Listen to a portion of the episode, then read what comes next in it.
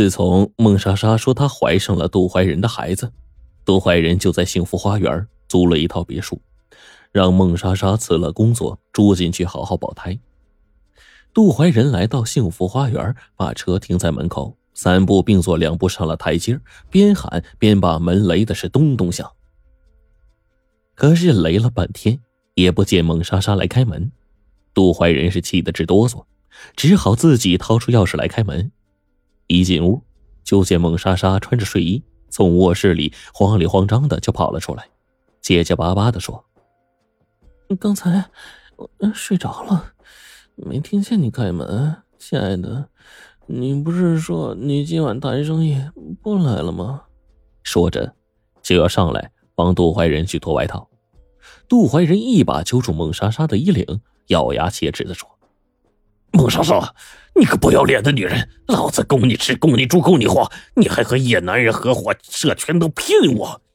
你骗我钱不说，还给我戴绿帽子！你他妈当我傻呀？说完，一个耳光就抽在了孟莎莎的脸上。孟莎莎一下让杜怀仁给抽懵了，但很快就反应过来，哭着喊着和杜怀仁厮打起来：“姓黄的，你敢打我？我又不是你老婆，你凭啥管我的事儿？”臭八怪兔包子，自己没用，还不让老娘偷人了？不偷人，能给你生孩子？老娘不稀罕几个臭钱。从现在开始，咱们一刀两断。你放开我，老娘走。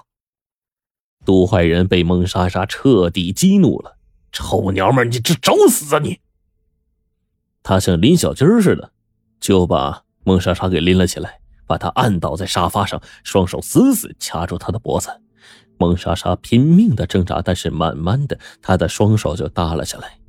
杜怀仁连忙松开手，见孟莎莎没了动静，也突然紧张起来，是不是自己把她给掐死了呀？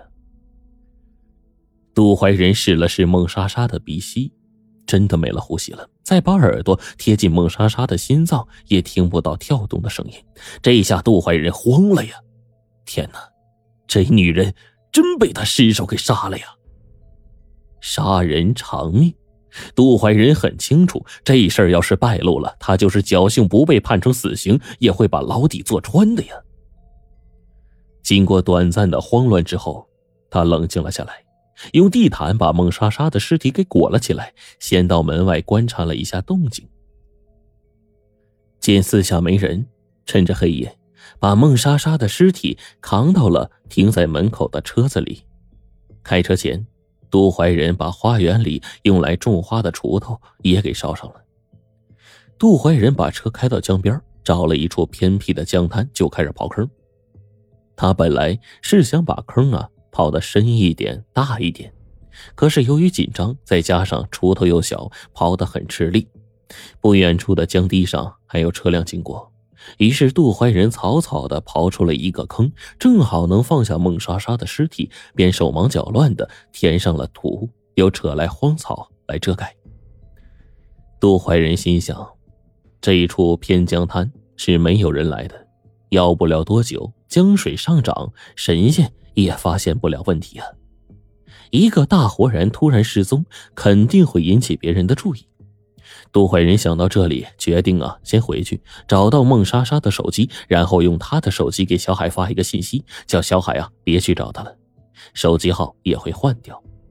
他已经带着钱躲到一个没人知道的地方。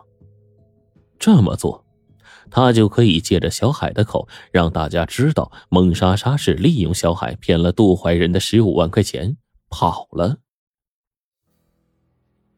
杜怀仁重新回到了幸福花园别墅，可是屋子里怎么找也没能找到孟莎莎的手机，打的电话手机处于关机状态。杜怀仁很怀疑呀，这是怎么回事呢？是不是孟莎莎把手机放在睡衣口袋里了？刚才埋他的时候没顾得上检查，就这样一同埋在江滩上了。杜怀仁真的很想去江滩。把坑给刨开，找出孟莎莎的手机，但又怕弄巧成拙，反而坏了大事。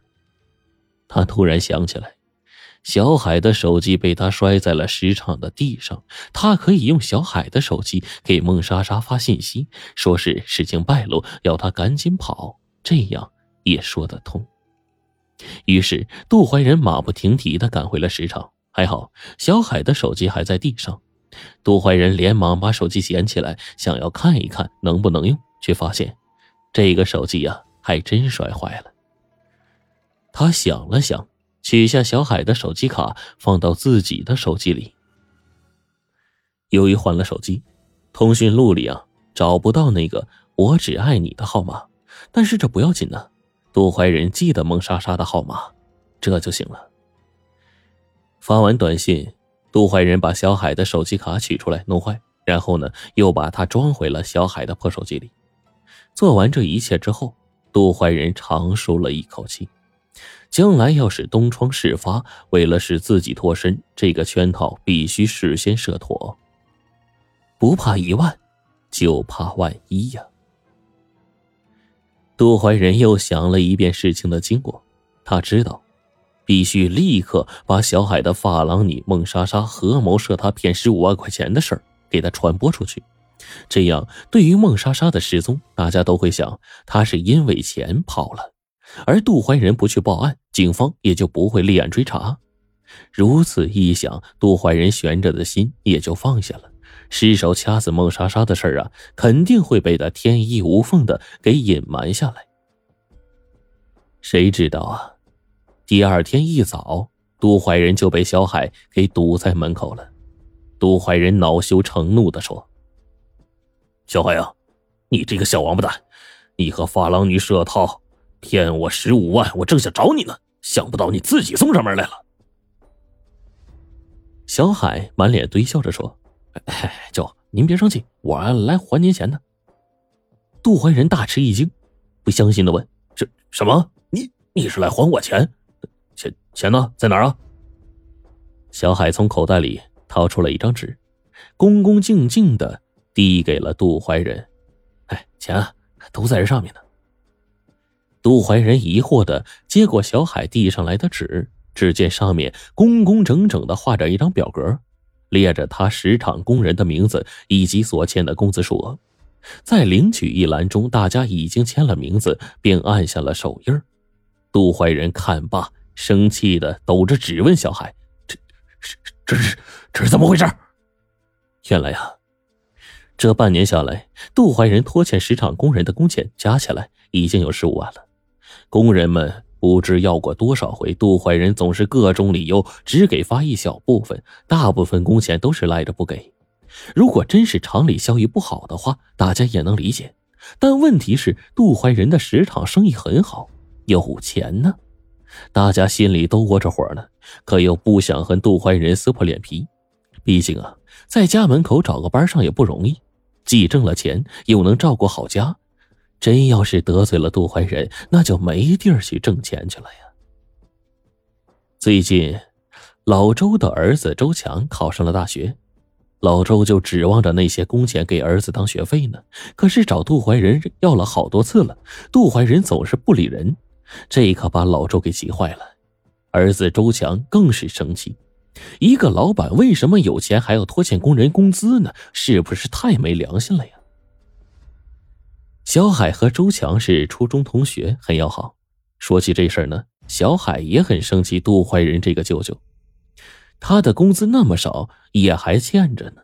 两个小伙子一商量，决定利用杜怀仁贪便宜的心理设一个圈套，从杜怀仁的手里骗出来一笔钱，帮他把这些工人的工钱给结清了。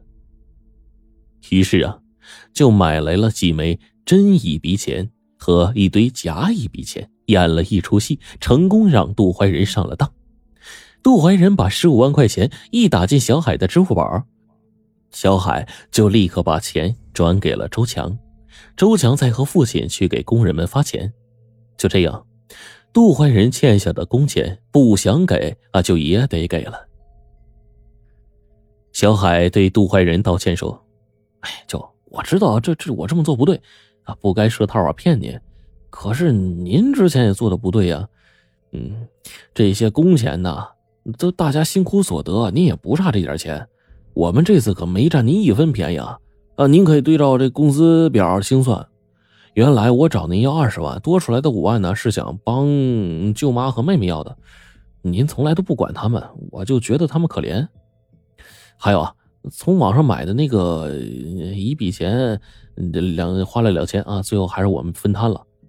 哎，不过您摔坏的手机，您算您的啊。嘿，小海是越说越来劲。杜怀仁听着听着，一下就瘫坐在门口的石头上了，这可让小海吓了一跳啊！阿舅，您您您您怎么了？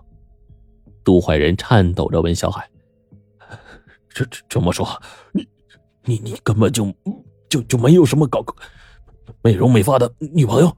跟跟你手机上那女人照片怎么回事啊？”小海笑道。舅啊，那那那原来是您手机啊！您没删干净，我看到了几张您和这个女人亲密照片。我这个女人呢，这大概就是您在外边包小三吧？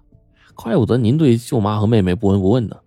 这女人不是好人，所以我故意编排她是我女朋友。嘿，钱转给她了，目的就是让您生气啊！最好您去揍她一顿啊，和她断绝关系。嘿嘿，阿舅，您别生气啊，我干活去了。哎，只要您不撵我走，我会继续上班的。说完，小海就跑出去开他的挖机去了。杜怀仁现在头都大了，甚至感到绝望啊！他本以为自己失手掐死了孟莎莎的事会神不知鬼不觉，没想到事情的真相是这样。他特别的后悔。自己竟然用小海的手机号给孟莎莎发了消息，这要是有人报警说孟莎莎失踪了，警察只会调出孟莎莎的短信记录，那他和小海就会进入警方的视野。问题是，小海不认识孟莎莎，怎么会给孟莎莎发短信呢？只要警方一询问，必定是东窗事发呀。